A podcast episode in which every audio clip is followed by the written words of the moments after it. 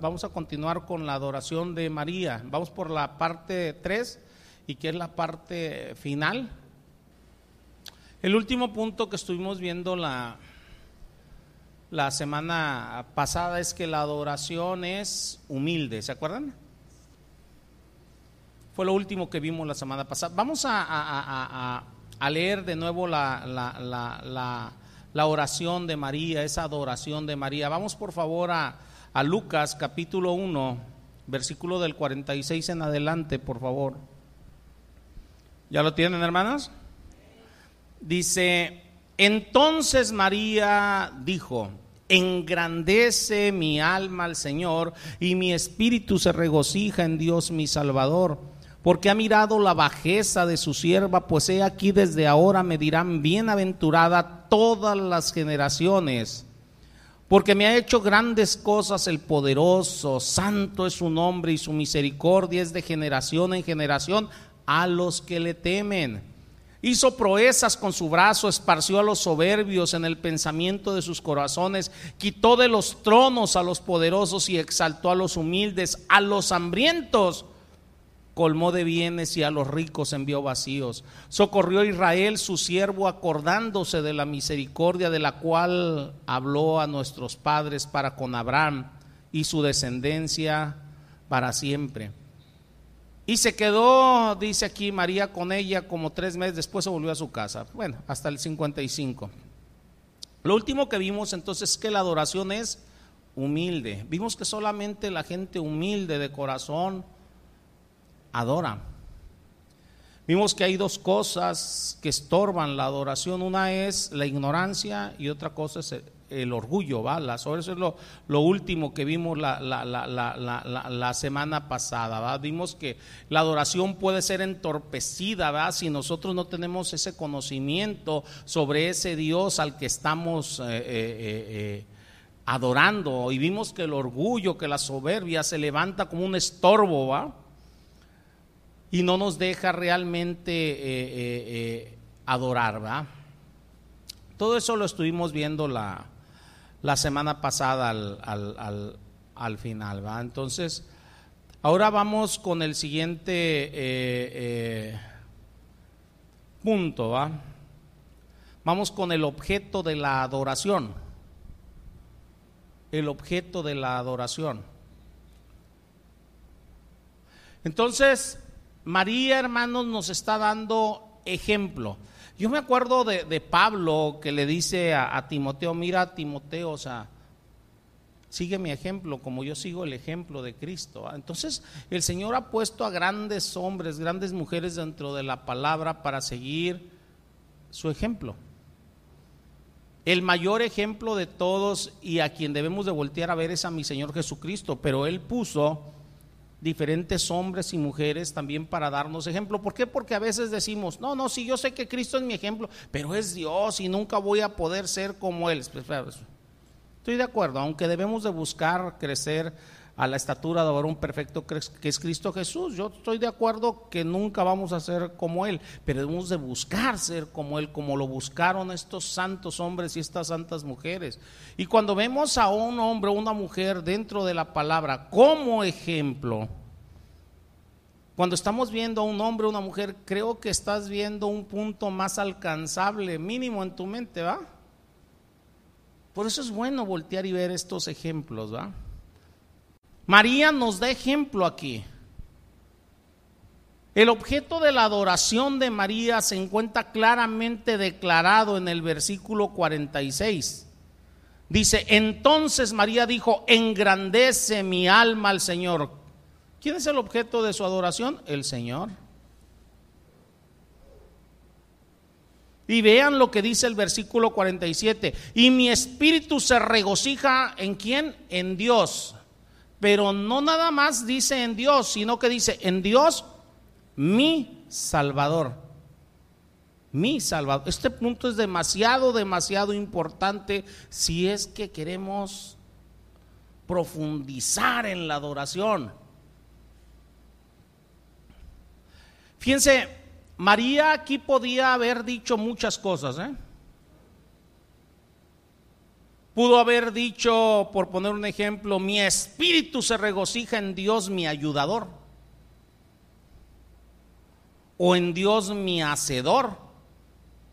O en Dios mi fortaleza. O en Dios mi sabiduría. O en Dios mi proveedor. O sea, ella pudo haber dicho muchas cosas, pero no, dijo, mi espíritu se regocija en Dios, mi Salvador.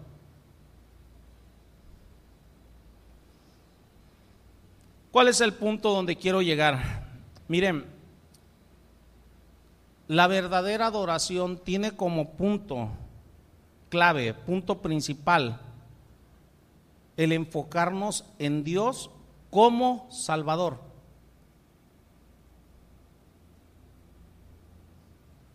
Como Salvador. Ahorita se los voy a tratar de desglosar un poquito más.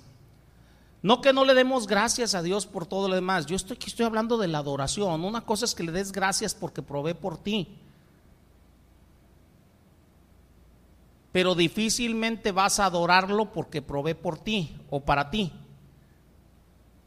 No sé si nos estemos entendiendo. Tú puedes estar en una oración, Señor, gracias, Señor, porque proveíste abundantemente. Sí, pero esa adoración que emana del corazón difícilmente la vas a enfocar desde ese punto de vista. Es desde el punto de vista de que Dios es tu Salvador. Miren, yo creo en, en mi Dios como creador. Creo que tú crees que Dios creó todas las cosas, la palabra lo dice. Pero si yo estuviera limitado a creer en Dios nada más como creador, mi creencia en Dios estuviera limitada. ¿Por qué digo esto? Porque sería muy difícil que yo lo adorara nada más como creador. Como creador quizás haría lo que muchas religiones hacen, trataría de apaciguarlo Ustedes vean simplemente a la iglesia establecida, ve a Dios como creador.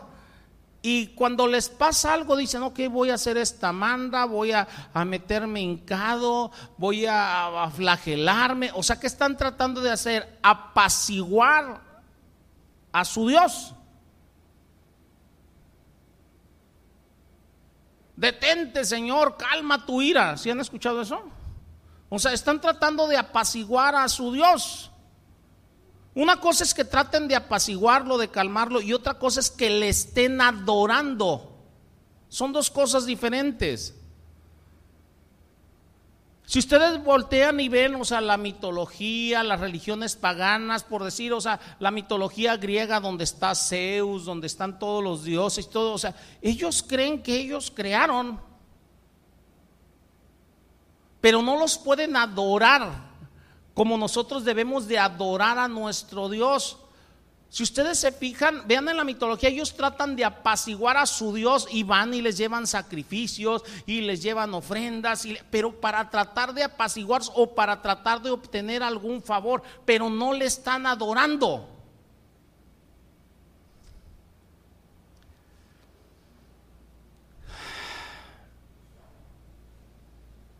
Podemos decir de nuestro Dios, sí, Dios, tú hiciste todas las cosas, tú eres perfecto, todo, pero miren, pero si Dios, si nuestro Dios nunca hubiera hecho algo para librarnos del pecado y librarnos del infierno, ¿cuál sería el punto para adorar entonces?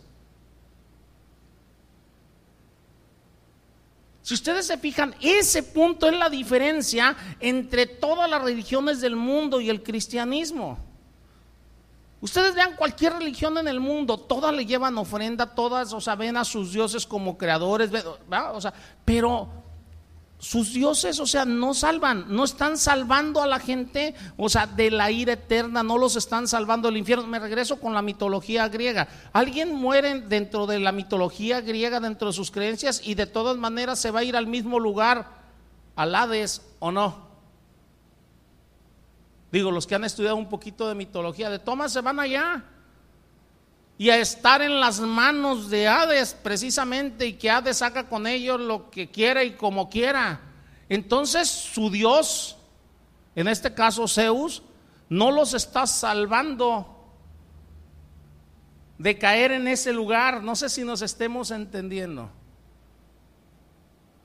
Y tu Dios, mi Dios, nos está salvando de la ira del mismo Dios, o sea, y de ir al infierno. Nos salva también del pecado. Vean la diferencia.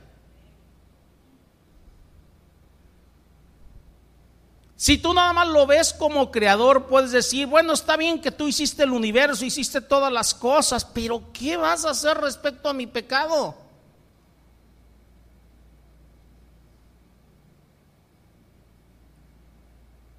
No hay transformación.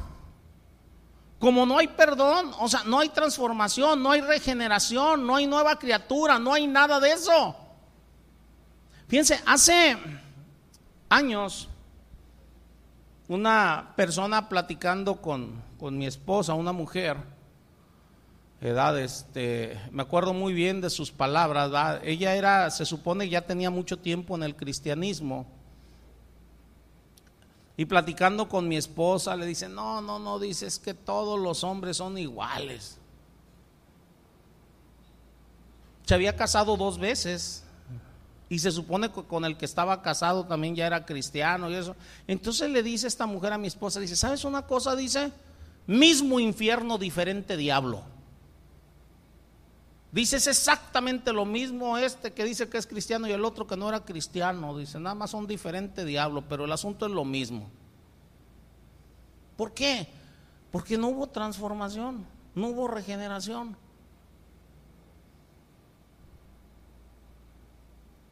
Y el Dios que adoramos tiene poder para transformar, para regenerar, para cambiar. Nos vuelve nuevas criaturas, las cosas viejas no nada más es que hayan pasado ya, sino que hace nuevas todas las cosas. ¿Sí se dan cuenta? Nos salva del pecado.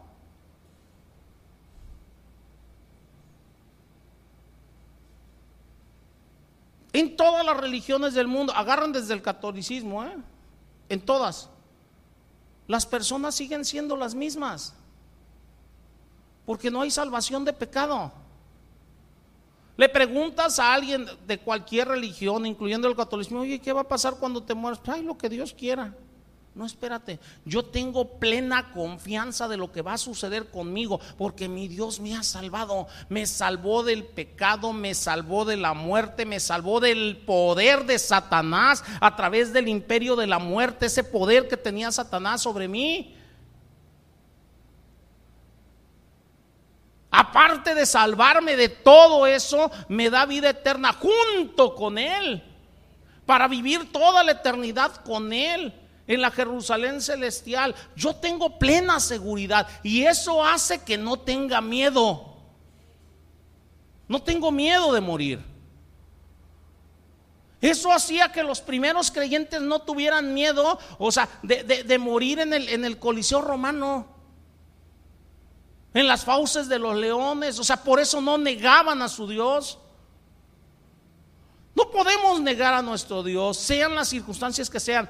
Antier, ayer vi una noticia de algo que sucedió antier. En Jerusalén se reunieron líderes de las religiones más importantes del mundo, judaísmo, o sea, eh, líderes cristianos, líderes del Islam, a hacer la misma oración todos, leída, pidiéndole a cada quien a su Dios que salvase de lo que está pasando. Eso es ecumenismo, hermanos.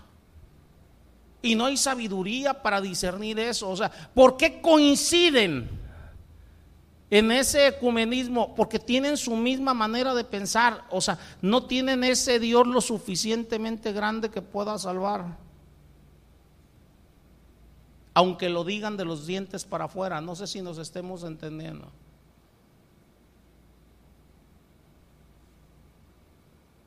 No es lo mismo decir, o sea, que Dios o sea, nos salva de la peste destructora a que cuando hay una peste destructora andes allí, ¿verdad? No es lo mismo decir las cosas cuando no están sucediendo a que cuando están sucediendo. Son dos cosas muy diferentes.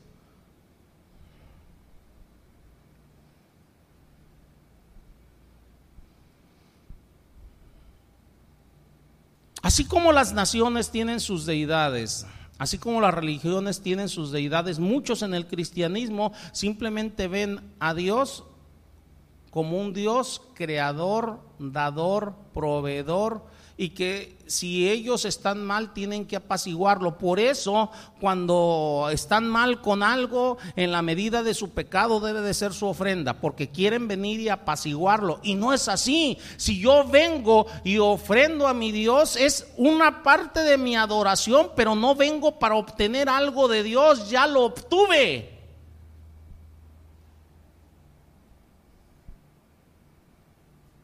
No sé si nos estemos entendiendo. Yo ya lo obtuve. Mi Dios como mi Padre provee para mí, pero porque es mi Padre. No tengo que venir y apaciguarlo o darle algo a Dios para que Él me pueda dar algo. No es así, no funciona así. Por lo menos con el Dios bíblico no es así. Si ustedes ven dentro de la Biblia, ahí están los profetas de Baal. ¿Se acuerdan con Elías? ¿Qué estaban haciendo?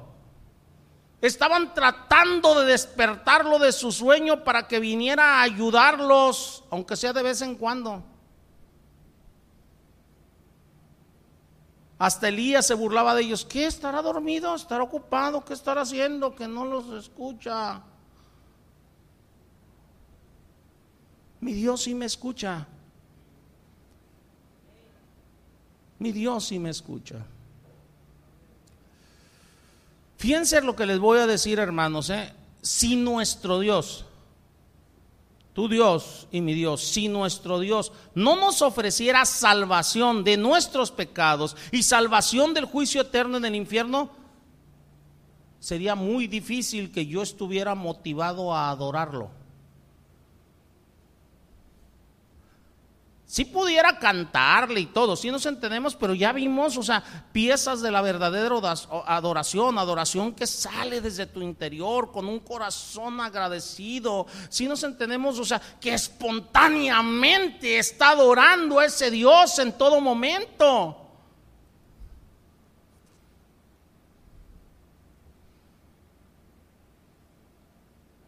Yo creo que si mi Dios no me ofreciese salvación de pecados, salvación del juicio eterno, estaría yo muy desilusionado, como estuve desilusionado donde andaba ya en la iglesia establecida. No sé si nos estemos entendiendo. Que nada más iba y me acercaba cuando ocupaba algo, va, o sea, dame, va.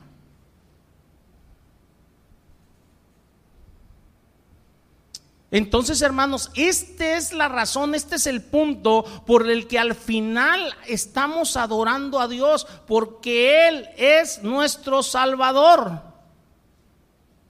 Independientemente que Él es nuestro creador y le doy gracias y le doy gracias por sustentarme porque es mi sustentador,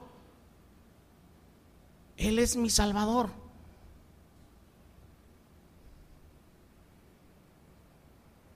Si nada más le adorase porque es mi proveedor, tendría muy pocas cosas para adorarle. Les voy a decir por qué. Ahorita, época de COVID-19. Hay hermanos, por poner un ejemplo, que les redujeron el sueldo a la mitad. Hay otros que están quedando sin trabajo. Entonces, si tú nada más adoras a Dios como tu proveedor, al que le redujeron el sueldo a la mitad, ya no tiene motivo para adorarle porque no está proveyendo Dios lo que Él quiere que provea. ¿Sí se están dando cuenta o no? En algún momento de tu vida, de mi vida, las cosas económicamente hablando van a, a bajar. Y si tú nomás lo estás adorando como proveedor, gracias Señor, porque provees abundantemente. Espérate, por eso Pablo dice, he aprendido a vivir en la abundancia y en la escasez. Y yo adoro a Dios en la abundancia y en la escasez, ese no es el problema. Lo adoro ¿por qué? porque entiendo cuál es el motivo por el cual debo de adorarlo. Lo adoro porque Él es mi salvador. Me ha salvado del pecado, me ha salvado del imperio de la muerte que me tenía ahora sí preso. O sea, me salvó de ir al infierno y aparte me da vida eterna. Espérate, o sea, yo tengo un montón de motivos por cuál adorarlos. Tengo muchísimos más motivos también para darle gracias. Por eso dice la palabra que teniendo que comer y dónde dormir, aprenda a estar contento con eso, ¿sí o no? Hay gente que dice, es que el Señor no me ajusta lo que gano, me bajaron el sueldo a la mitad. Entonces, en vez de estar adorando a Dios, están quejando de Dios en estos momentos. Dicen, es que tengo muchas deudas. A ver, Dios te mandó a que te endrogaras.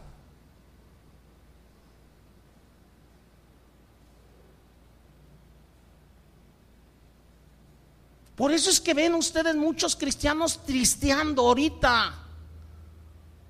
Porque las cosas no están saliendo como ellos quieren. Y no es así. Yo los invito a ustedes, los que me están escuchando por internet, los que están aquí, los invito a todos. Ahorita debemos de intensificar la adoración a nuestro Dios.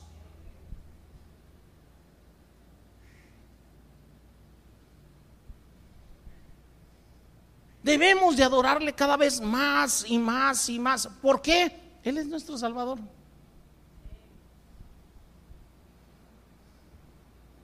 Y eso no cambia. Eso no cambia.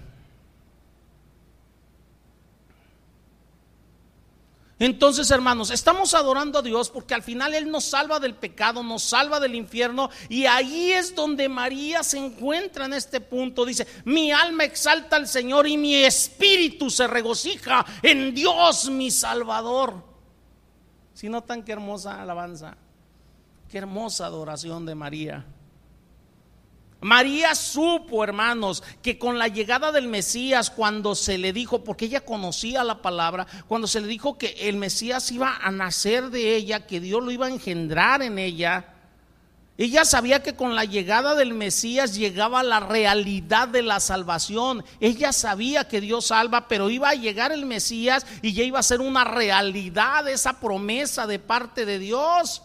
Por eso ella está adorando y se regocija en Dios su Salvador. Sabía que lo que estaban haciendo de ella, lo que iban a hacer de ella era el Cordero de Dios.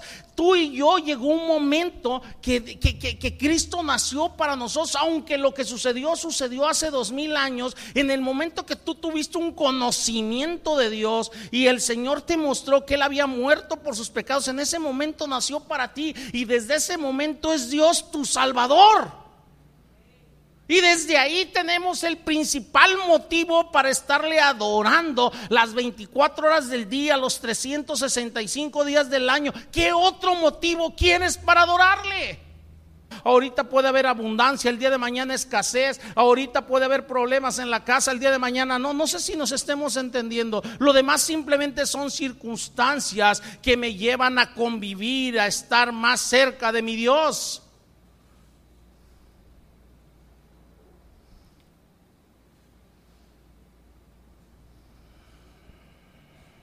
En Mateo 1, cuando se habla de mi Señor, dice, Él salvará a su pueblo de sus pecados.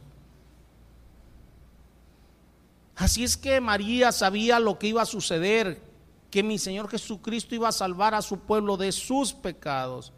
Por eso ella se regocija en Dios como su Salvador.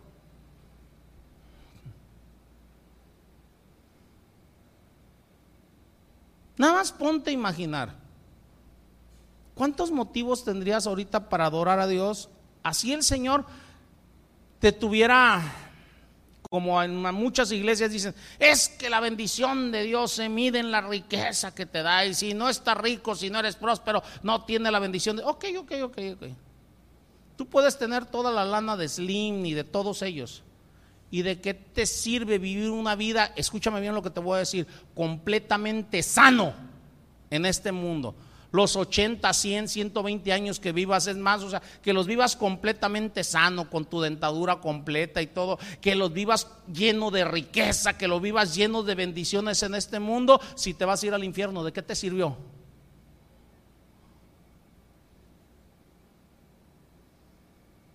Y muchos viven de esa manera. Quieren que Dios los llene simplemente de bendiciones en este mundo y no tienen ni siquiera el verdadero motivo que deben de tener en sus corazones para adorarle y es porque Él nos ha dado salvación. No ocupo más. No ocupo más. Créeme que si tú supieras que a pesar de ser bien bendecido en este mundo durante toda la vida, te vas a ir al infierno, en vez de adorar a Dios lo odiarías. No sé si nos estemos entendiendo. Lo despreciarías. ¿Por qué? Porque nos sentiríamos engañados. Hace rato les mencionaba la mitología.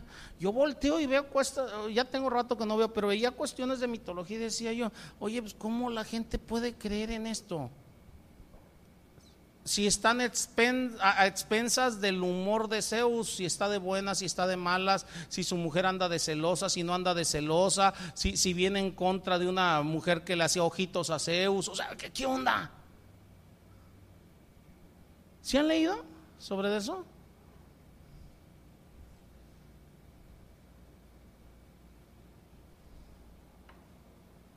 ¿Qué onda con eso?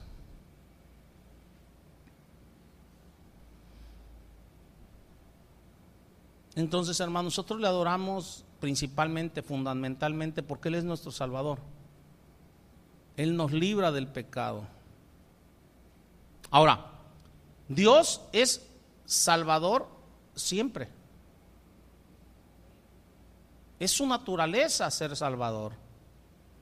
Incluso aguas con lo que voy a decir porque necesito que tengan los oídos listos. Incluso salva temporalmente. De usted, a ver, a ver cómo estuvo eso. Sí, temporalmente. Escúcheme bien lo que les voy a decir. ¿Por qué digo que salva temporalmente? Mira, dice la palabra que la paga del pecado es qué? Ok, ¿tú moriste físicamente en cuanto pecaste? No. ¿Por qué? Porque tu Dios te salvó de esa muerte. ¿Para qué? Para darte tiempo a que te arrepientas. Y si no me creen, lean Romanos 2, leanlo con calmita. Si no fuera así, inmediatamente después de pecar, al siguiente minuto caerías fulminado, caerías muerto. No sé si nos estemos entendiendo. Entonces, si ustedes voltean y ven, vean al peor de los pecadores, a la persona más pecadora que ustedes conozcan. Y se van a dar cuenta que esa persona eh, eh, puede oler el pasto, puede oler las flores, puede ver el cielo azul, puede comer buenas comidas, puede sentarse en una silla confortable, puede amar a su esposa, amar a sus hijos, besar un bebé, es más, ya ven, hasta los muerden en el cachete, ya saben quién. E incluso tomar vacaciones, ¿o no? La persona más pecadora que conozcas, o sea, te vas a dar cuenta que, tiene capacidad para amar a los suyos, pero tiene capacidad para amar a su manera. Ayer platicaba precisamente sobre el amor con los, con los, eh, con los, eh, en una enseñanza de servidores, los que la escucharon, este, edad, este, muy interesante, por cierto. Entonces,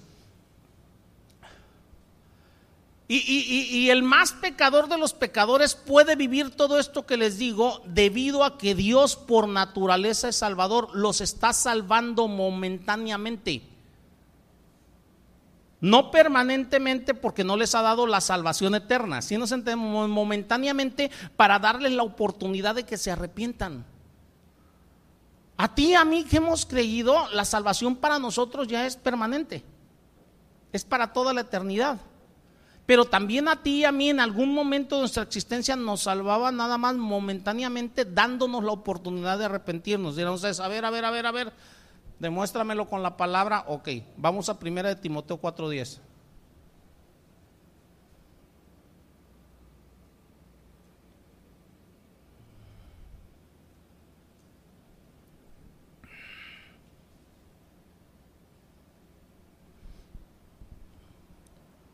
¿Ya lo tienen?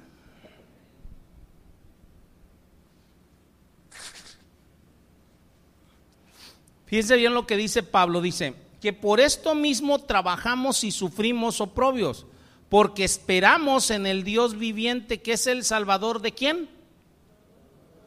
De todos los hombres. Ah, ok, ok, pero aquí hay una coma. Aquí está hablando de una salvación temporal. Él nos está salvando temporalmente a todos. ¿Para qué? Para darnos la oportunidad de arrepentirnos. Si nos estamos entendiendo, por eso es que tú puedes ver que aún el peor de los pecados dices tú, a ver, ¿por qué no le cae ahorita la maldición de Tutankamón si es bien gacho? No, no, no, el Señor lo está salvando temporal, dándole oportunidad. Y luego después de esa coma dice, mayormente de los que creen. Está hablando de dos cosas. Es él es el salvador de todos los hombres y luego dice, mayormente de los que creen. ¿Por qué mayormente de los que creen? Porque a ti y a mí que hemos creído nos ha salvado permanentemente por toda la eternidad. Si nos estamos entendiendo o no? Si no entiendes este versículo, muchos lo pueden agarrar, ya ves, Dios nos va a salvar a todos. No, no, no, no. No está diciendo que nos va a salvar a todos y que todos nos vamos a ir a la Jerusalén celestial. Está diciendo que aquí, en este mundo, Él nos salva a todos momentáneamente para darnos oportunidad. Si ustedes no lo ven, les voy a explicar un poquito más. Fíjense, ¿por qué creen ustedes yo, yo, me acuerdo, no sé si a ti te pasó, porque a mí me pasó. Yo cuando andaba en el mundial, cuando andaba de yendo en el mundial, llegó a haber ocasiones, o sea, que estaba desesperado y clamaba a Dios y Dios me respondía. Me salvaba. Ya sé de una situación, si se dan cuenta, Él me respondía. Señor, mira, y ahora sí, y ayúdame, y me ayudaba.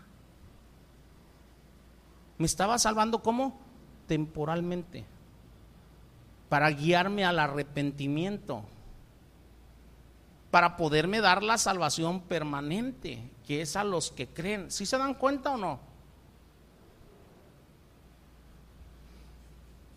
A ti y a mí Él nos ha dado una gracia salvadora de manera permanente. Somos salvos del infierno, ¿va?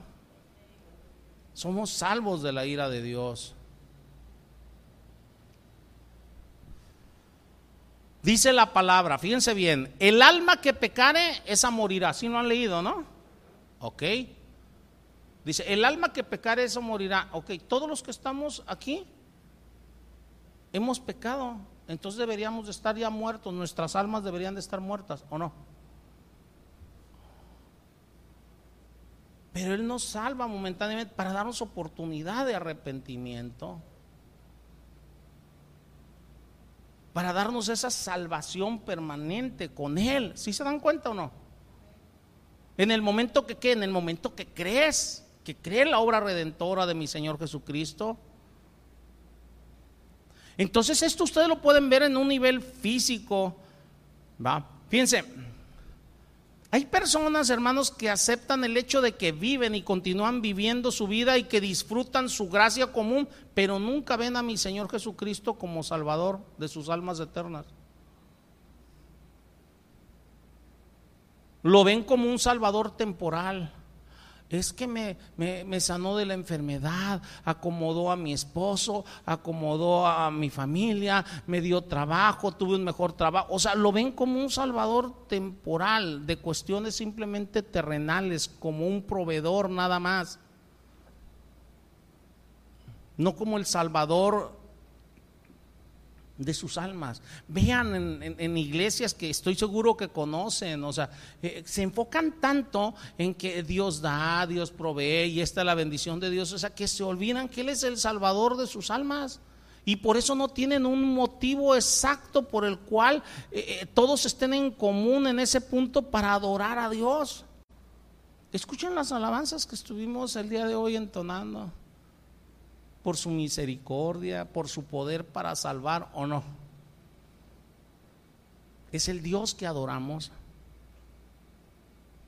Entonces, nuestro Dios hace ver su naturaleza salvadora al salvar a los pecadores temporal y físicamente para guiarlos al arrepentimiento. Otra vez, lean detenidamente Romanos 2. De modo que llegue el momento que nos pueda salvar espiritual y eternamente. Entonces María está diciendo aquí, Dios es mi Salvador. Y por eso lo está adorando, porque es su Salvador. No solo es el que la salva de enfermedades, sino que Dios es el que está salvando del pecado. Y esto es lo que ella está diciendo. Dios es el Salvador de mis pecados. En Mateo 1.21 dice, porque Él salvará a su pueblo de sus pecados. Lean Mateo 1.21. Y María lo entendía, lo sabía. El ángel se lo había dicho, dice, y dará a luz un hijo y llamará su nombre Jesús, porque él salvará a su pueblo de sus pecados. ¿Sí lo están leyendo?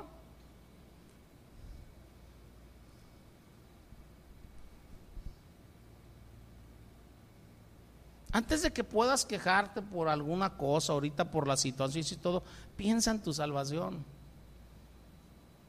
Y vas a tener, créeme, motivos suficientes para que por tu boca no salga nada, sino adoración hacia Dios. ¿Por qué creen que Job aguantó? Dios dio, Dios quitó, pero se postró y adoró y bendito sea Jehová por ello. Él creía lo que Dios podía hacer. Salvar eternamente.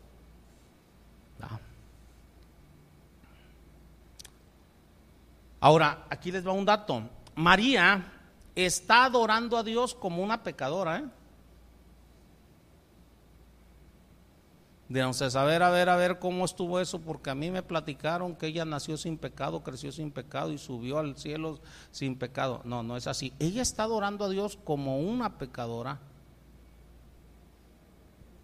Ella, María, se encuentra abrumada por saber que Dios la salva de sus pecados. Y ella sabía que ella nada más estaba dependiendo de la gracia de Dios. Fíjense, el versículo 48 dice, porque ha mirado la bajeza de su sierva. ¿Si se dan cuenta o no? Por eso ella tiene esa actitud de adoración que hemos estado viendo y analizando.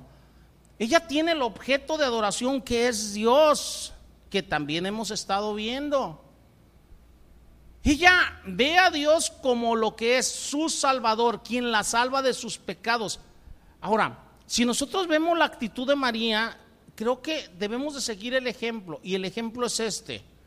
Sin importar lo que nos venga en la vida, no importa lo que venga, Así venga el COVID-19, el COVID-30, el COVID-40, así venga la peste negra, la, o sea, así venga, o sea, venga lo que venga, sin importar lo que venga en nuestra vida, sin importar los problemas en tu trabajo, en la familia, o sea, sí, porque, o sea, tarde que temprano vienen, si nos entendemos, o sea, sin importar los problemas que tengas, a la luz de las escrituras, nosotros no debemos de preocuparnos.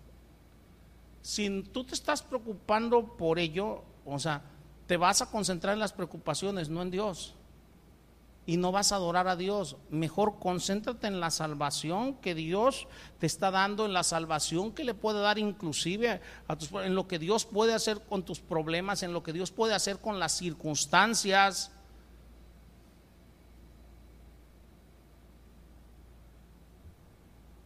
No puedes dejar de adorar a Dios. ¿Por qué? Déjame decirte esto. Y métetelo que te penetre bien en los oídos y tenlo guardado el tiempo que el Señor te tenga aquí en este mundo. Porque tu salvación es eterna y es segura. Estés enfermo, no estés enfermo, o sea, Dios te puede sanar, o sea, no está discusión eso, si estás enfermo, ¿sí me entiendes? Pero, o sea, el hecho que esté enfermo no va a hacer que yo deje de adorar a Dios tengas trabajo, no tengas trabajo, te esté yendo bien económicamente, no te esté yendo bien. O sea, ese no es mi motivo para adorar a Dios. ¿Por qué? O sea, porque tengo el motivo que es la salvación que me ha dado. Y esa salvación es eterna y es segura. No hay vuelta atrás. Y es de donde se agarraban desde los primeros cristianos, les repito lo que les dije hace rato, y podían estar en el coliseo romano a punto de morir, pero ellos sabían que su salvación es eterna y es segura y podían morir allí. Y es lo que le hace falta hoy en día confiar a muchos que se llaman cristianos en su salvación, salvación que es eterna y es segura. Y, y, eso, o sea, si confiamos en esa salvación que Dios nos ha dado, mira, o sea, no va a haber nada que pueda detenerte, repito no estoy hablando que vayas descuidadamente a, digo, por alguien que me escucha en internet. Cuando digo que no hay nada que te pueda detener, es que no va a haber nada de interferencia entre tú y Dios. Y vas a adorarlo por quien es Él y por lo que ya te ha dado y te lo ha dado para toda la eternidad. Y vas a ver que no importa la circunstancia aquí porque la circunstancia es temporal. Si a Dios le place, o sea, llevarme por esto, por aquello, por el COVID, o por un infarto, o naturalmente, o algo, Él sabrá cómo. Pablo dice, para mí el vivir es Cristo y el morir es qué? Ganancia. ¿Por qué podía decir Pablo? Porque entendía que su salvación es eterna y es segura, y por eso no dejaba de adorar a Dios.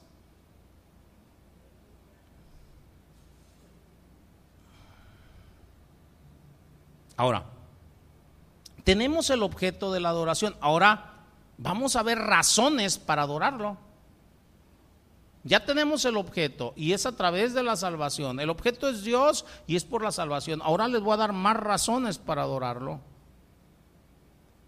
Fíjense, María adora desde el fondo de su corazón con intensidad, habitualmente, humildemente. Ella adora a Dios, su Salvador pero ella también añade en esta adoración, en esta oración, más razones por las cuales adorarlo. Una razón, por lo que Dios estaba haciendo en ese momento por ella. ¿Qué Dios está haciendo en este momento por ti?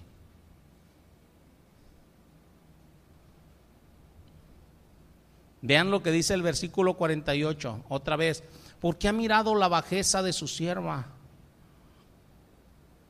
pues he aquí, desde ahora, o sea, desde este momento, desde ahora, este momento, en adelante me dirán bienaventurada todas las generaciones.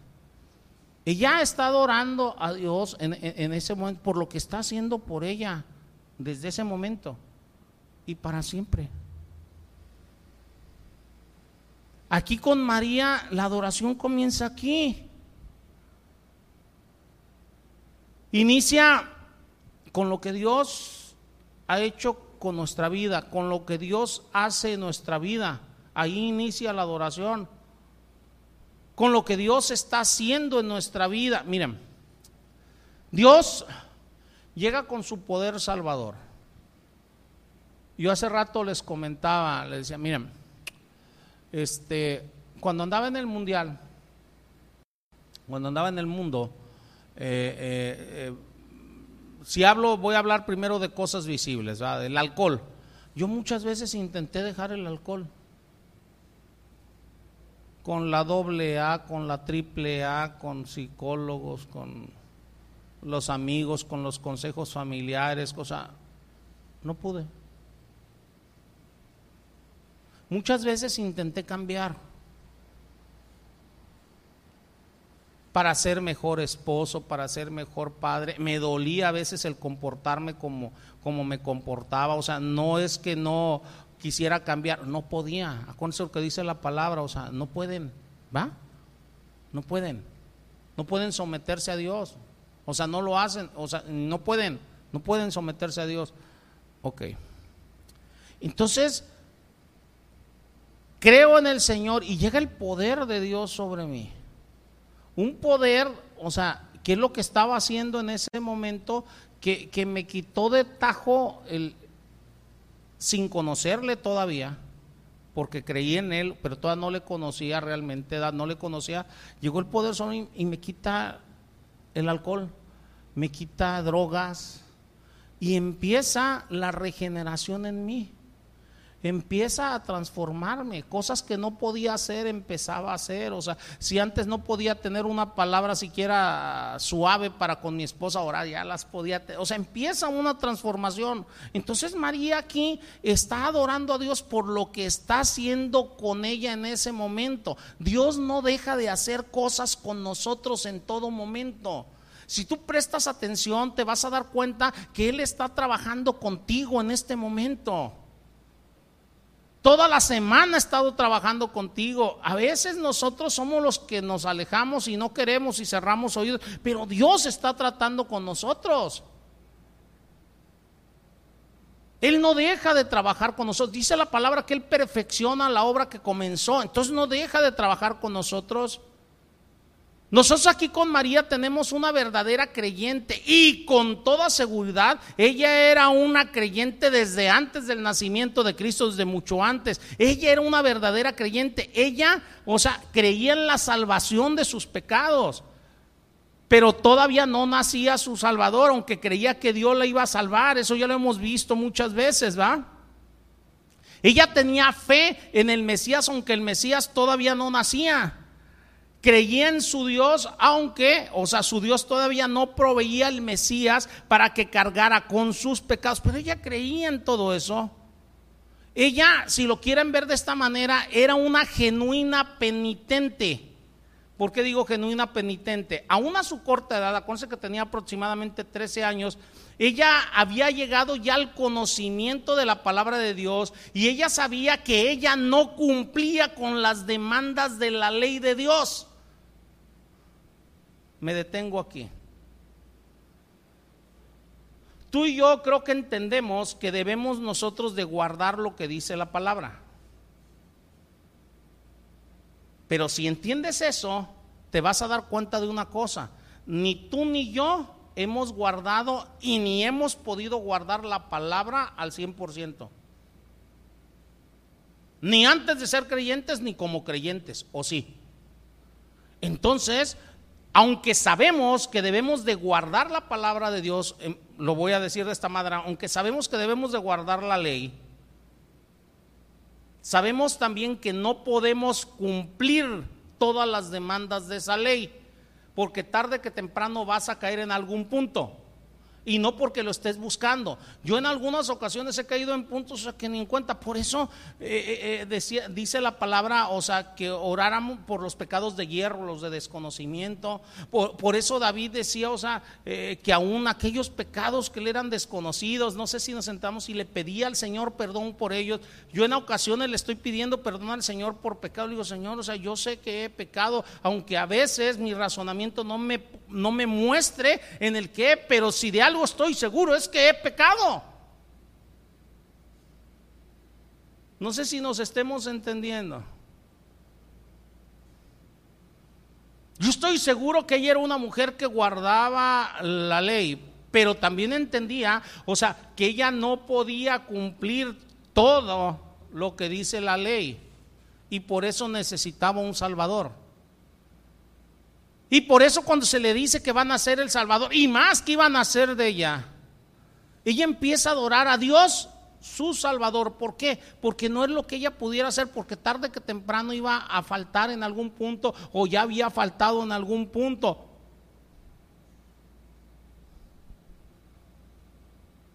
Cuando mi Señor Jesucristo llega, el trabajo de salvación puede ser completado. En tu vida, en mi vida, existe un antes de Cristo y un después de Cristo.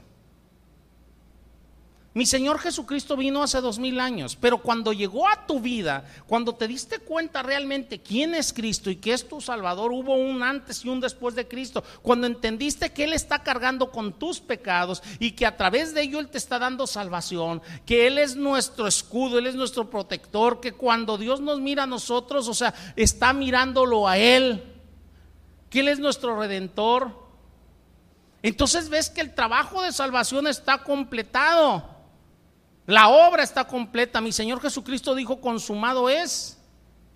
Mi Señor Jesucristo tomó mi lugar, tomó tu lugar, tomó el lugar de María y ella lo entendió.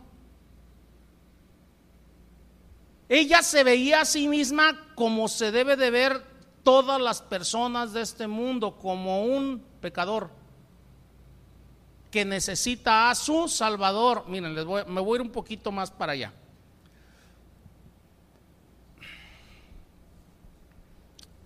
María pertenecía a la nación santa, pueblo escogido, judía o no, israelita. No nada más eso, sino que venía de la familia real, era descendiente del rey David, ¿sí o no? Es muy importante lo que les voy a decir, ¿eh? Ella podía sentirse, o sea, más que otros, es que soy judía, soy pueblo escogido, o sea, eh, Dios tomó a este pueblo, o sea, somos privilegiados como muchos se sienten y aparte, o sea, por mi sangre corre sangre real. Se lo voy a traducir. Hoy en día anda gente que cree que porque alguien es judío, cree que es más que otros. La semana pasada yo les decía de un tal Diamond y algo otros por ahí, que ni judío es, por cierto. O sea, que se anda eh, él autopresentando como judío, pero para que la gente lo siga, para que la gente lo vea como alguien más. Yo le estoy poniendo el ejemplo de María. Ella no estaba diciendo es que yo soy de sangre real, es que yo esto, no. Se los voy a traducir más todavía. Hoy en día hay iglesias que te dicen, es que tú eres hijo del rey y tú mereces y mereces bendición. ¿Se han oído eso? ¿Ustedes ven a ella jactarse por esto? Ella está tomando el lugar que le corresponde y es el mismo lugar que te corresponde a ti y a mí. Somos pecadores y necesitamos un Salvador. Seas de la raza que seas, seas descendencia de quien seas. Ella descendía del pueblo escogido, de la nación escogida y tenía sangre real. Y ella en su adoración está mostrando que necesita un Salvador. Por eso cuando escuchen a toda esa sarta de payasetes, o sea, ni les hagan caso. Cuando ustedes vean que alguien se está sintiendo más que alguien, ni les hagan caso. Porque nunca te van a poder llevar a la adoración. ¿Sí se dan cuenta o no?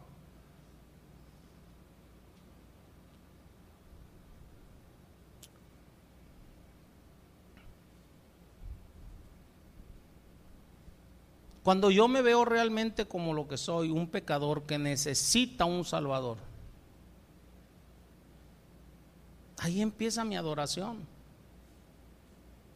Porque yo no soy autosuficiente, necesito a Cristo. Y Él es mi Salvador.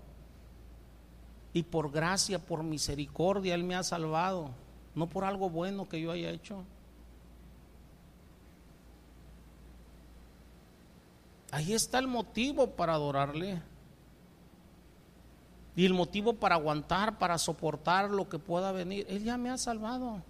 Él simplemente me pide que sea paciente.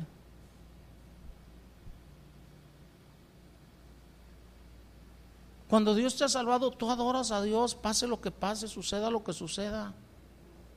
No hay nada que pueda detener tu adoración a Dios. No hay circunstancia que pueda detener tu adoración a Dios. Otra vez me voy con el primer libro que fue escrito Job. No hubo nada que pudiera detener la adoración de Job. Entendía quién es Dios.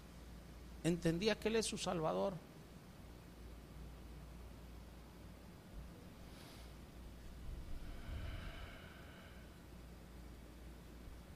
Versículo 48 dice, Él ha mirado la bajeza de su sierva. Literalmente lo que está diciendo María es, Él se ha fijado en mí. Dios me miró a mí, alguien sin valor. Una doña nadie sin derecho, solo con pecados y me salvó. Esto es lo que está diciendo.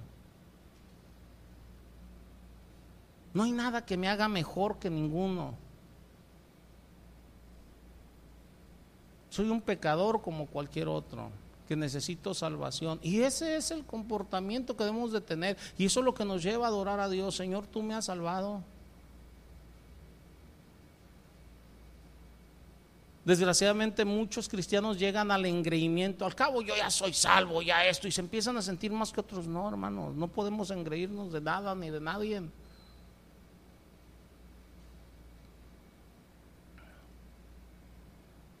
Ella está maravillada. Si ustedes notan sus palabras en la adoración, está maravillada. O sea, es que Dios volteó a ver la bajeza de su, de su sierva, de su esclava. Volteó a ver, a pesar de ser una persona con pecados, volteó a verme y me salva. Es Dios mi salvador. ¿Sí se dan cuenta o no? Versículo 48 y 49 dice, pues he aquí desde ahora me dirán bienaventurada todas las generaciones, porque me ha hecho grandes cosas el poderoso, santo es su nombre. ¿Cuántas cosas ha hecho el poderoso por ti? ¿Si se dan cuenta o no? Yo creo que he hecho muchas cosas por todos los que estamos aquí. Yo creo que he hecho tantas cosas por aquellos que están escuchando por internet.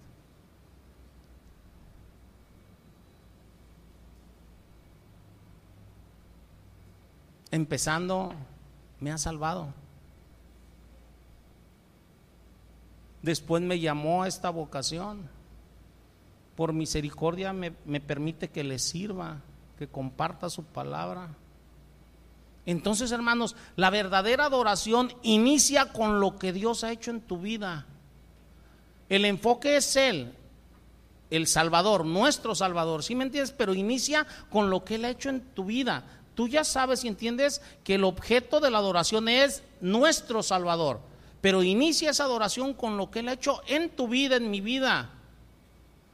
Si tú, si tú no estás adorando a Dios en todo momento, o sea, si tu corazón no clama por Él, acuérdense lo que dice el salmista, o sea, mi alma, o sea, como el siervo brama por las aguas, mi alma brama por ti, Señor. O sea, si tu alma no está bramando por Él,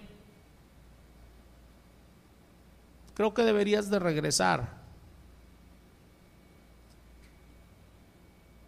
y ser agradecido con Él al ver lo que Dios ha hecho por ti. Porque luego hay gente que dice, ¿y qué ha hecho por mí si estoy en la pobreza y estoy enfermo, estoy esto? Te ha salvado. ¿Por qué me vienes con cuentos chinos de que qué ha hecho por ti?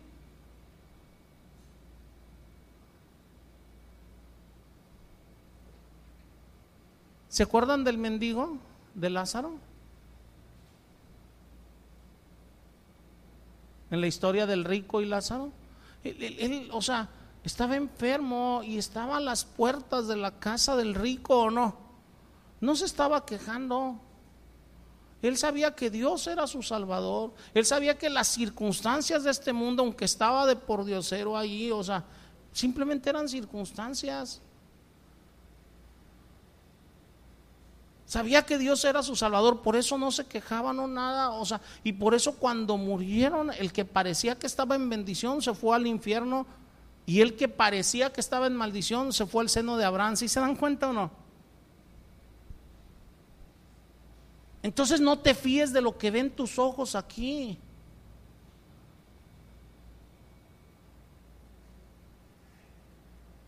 Debemos de regresar y ver lo que Dios ha hecho por nosotros y adorarle.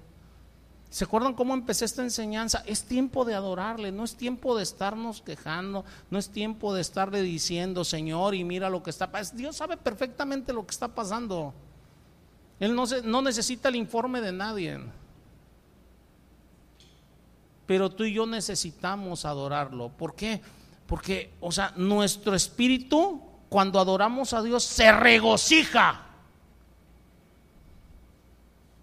¿Qué dice aquí? Mi espíritu se regocija en quién? En Dios mi Salvador. Cuando tú te enfocas en la salvación y adoras a tu Salvador, o sea, tu espíritu se regocija. Y ese regocijo lo vas a transmitir a otros.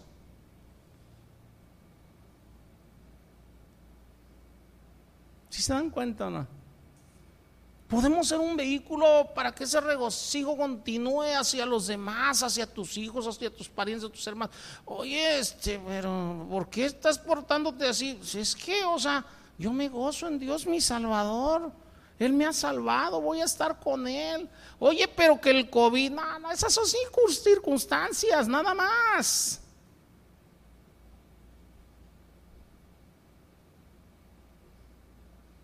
Cosas con las cuales tenemos que aprender a vivir. Algunos entendidos dicen que esto llegó para quedarse. ¿Sí han escuchado eso?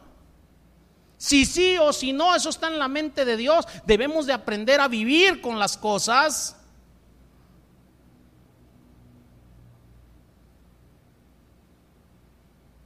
Si tengo que cuidarme más, me voy a cuidar más. Si la iglesia se tiene que cuidar más, se va a cuidar más. Si tiene que haber más medidas de higiene, va a haber más medidas de higiene. Tenemos que aprender a vivir con las cosas.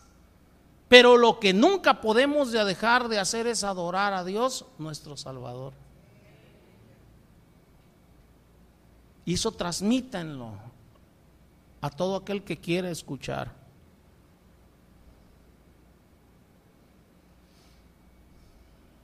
Ahora, ella la está adorando por lo que había, lo está adorando por lo que había hecho por ella, pero ¿qué creen? También lo está adorando por lo que ha hecho por otros.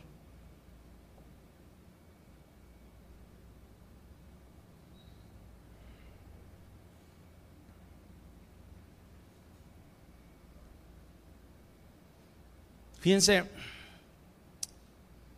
yo les he comentado a ustedes, y ahorita lo vamos a abrir más, va.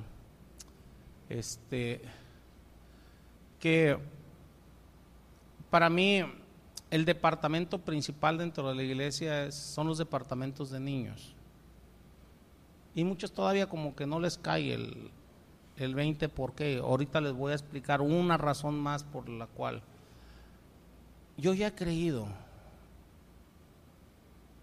yo adoro a mi Dios, me regocijo en Él, busco en Él, busco someterme a Él, pero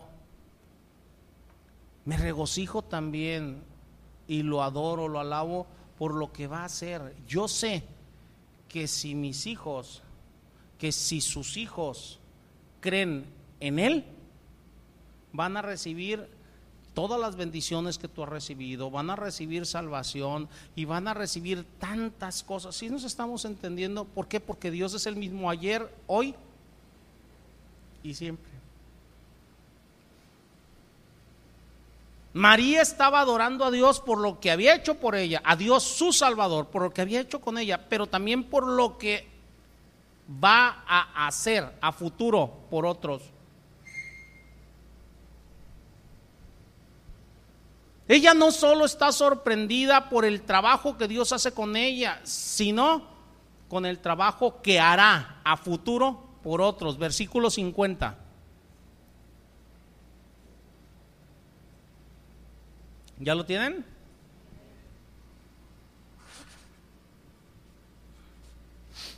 ¿Y su misericordia es de qué?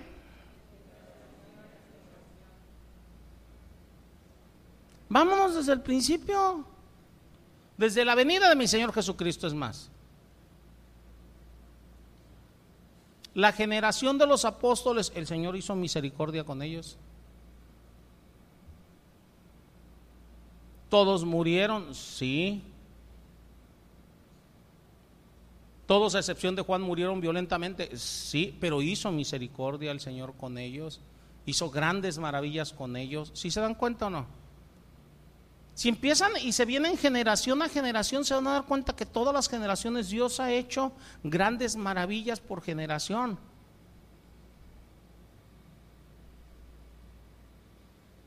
Si nos vamos más recientemente, vean la generación de, de, Martín Lutero, hizo unas maravillas tremendas, ¿o no?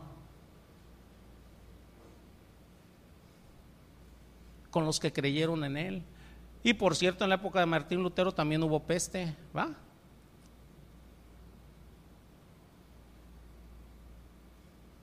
Entonces, si tú estás viendo las maravillas que Dios ha hecho y cómo ha guardado y cómo ha protegido a los suyos y cómo ha provisto y cómo ha hecho tantas cosas, o sea, generación a generación, ¿qué te hace pensar que no va a ser misericordia con la generación que viene, que son tus hijos? Pero debemos nosotros instruirlos, guardarlos, hacer, decir, si se dan cuenta o no.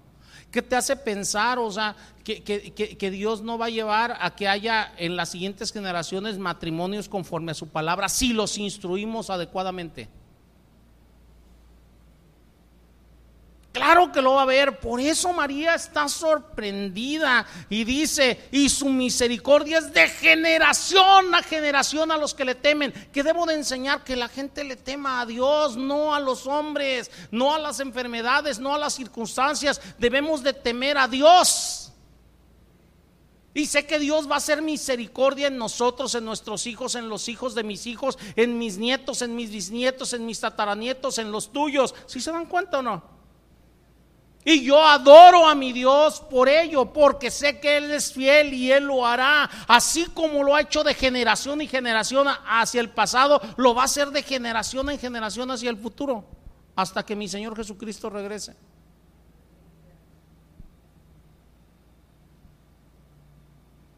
¿Sí se dan cuenta no?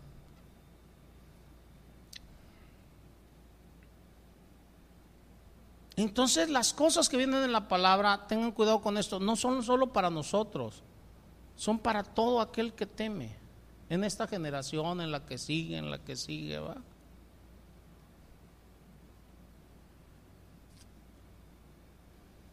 Y ya que les estoy hablando del futuro, pues vamos hablando ya también del pasado, vamos a meternos tantito más. También ella está adorando a Dios por lo que ha hecho en el pasado.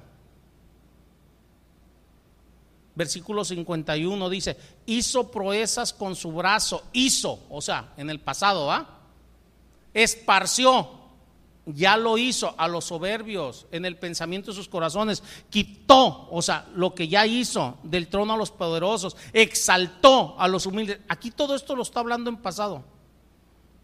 Dice, a los hambrientos colmó, está hablando en pasado de bienes y a los ricos envió vacíos. Socorrió a Israel, su siervo, acordándose de la misericordia de la cual habló a nuestros padres. Si se dan cuenta, está hablando todo de aquí en adelante en pasado y está adorando a Dios por lo que Dios ha hecho, por lo que hace y por lo que hará. Al Dios de nuestra salvación, Él es nuestro Salvador. A ese Dios adoramos. Entonces, hermanos, díganme un solo motivo por el cual estar tristes y se van a dar cuenta que no existe. Por eso debemos de aprender a estar gozosos cualquiera que sea nuestra situación, porque tenemos un Salvador, Dios nuestro Salvador, y ya nos ha dado la mayor de las bendiciones, que es nuestra salvación. Y de todo lo demás, aunque estemos en valle de sombra de muerte, dice la palabra, no temeré mal alguno. ¿Por qué? Porque Él está conmigo y yo estoy convencido que Él está conmigo. ¿Tú estás convencido que está contigo? Entonces, gózate en Él. Gózate en Él.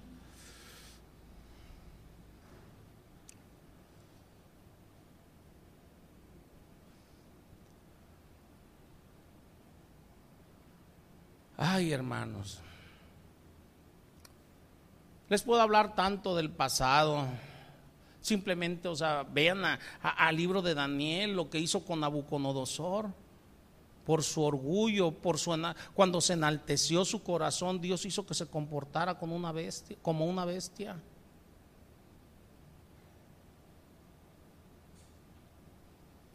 Esparció a los soberbios en el pensamiento de sus corazones, quitó de los tronos a los poderosos, quitó del trono a Nabucodonosor al hacerlo una bestia, ¿o no?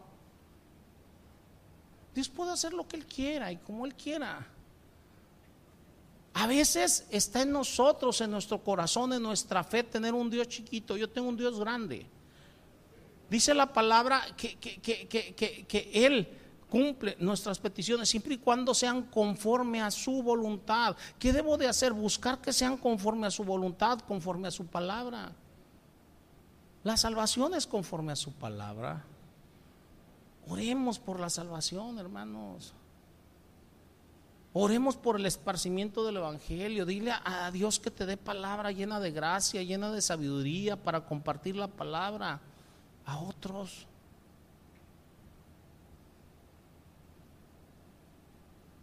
Que el Señor nos sostenga. Si, nos estamos entendiendo. Hay un momento para todo, hay un tiempo para todo. Hay tiempos en los cuales, o sea, el Señor me pone aquí delante de ustedes a hablar palabra dura. Ahorita no es tiempo de eso.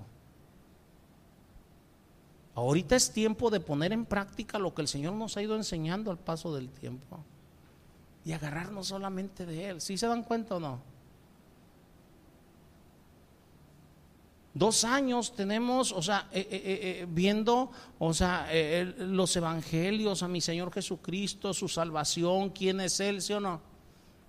Piense cómo el Señor nos ha ido preparando, o sea, para llevarnos, o sea, a lo que venía y a lo que viene.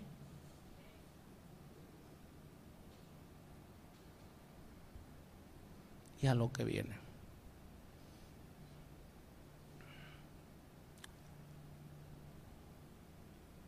Ya vamos a terminar. Como ustedes pueden ver, hermanos, María es como uno de nosotros. Y así la debemos de ver. María no debe de ser adorada porque es como uno de nosotros. ¿Cuál es la diferencia con nosotros? Que ella escuchó la palabra de Dios y la creyó. La puso por obra. Actuó conforme a la palabra, respondió en adoración con mucho agradecimiento. Quizás esa sea la diferencia. Diferencia que nosotros podemos equilibrar si lo hacemos o no. Y es un ejemplo para nosotros, un ejemplo de lo que es un verdadero creyente, es un ejemplo de lo que es un adorador, es un ejemplo. Ella es un ejemplo de la manera en que debe de vivir todo creyente, es un ejemplo. Sigamos su ejemplo. Bueno, primero sigamos el ejemplo de Cristo, ¿va? Ella siguió el ejemplo de Dios, de Cristo. Entonces nosotros podemos seguir ese ejemplo. Acuérdense de Pablo. Pablo le dice a Timoteo, sigue mi ejemplo como yo sigo el de Cristo. Ella siguió el ejemplo de Cristo y nosotros podemos seguir el ejemplo de ella. Dios nos lo dejó aquí. Y rogándole a Dios que al nosotros seguir ese ejemplo, también otros sigan nuestro ejemplo. Amén, hermanos. Oremos. Señor Dios altísimo, yo te agradezco nuevamente por este pasaje de las escrituras con el cual has llenado nuestra mente, nuestros corazones, Señor, con verdades espirituales. Yo te doy gracias, Señor, por la vida de María. Yo te doy gracias por el ejemplo que ella es para nosotros. Ella es bendita entre todas las mujeres porque ella obtuvo la más grande bendición que es ser quien trajo en su vientre a mi Señor Jesucristo.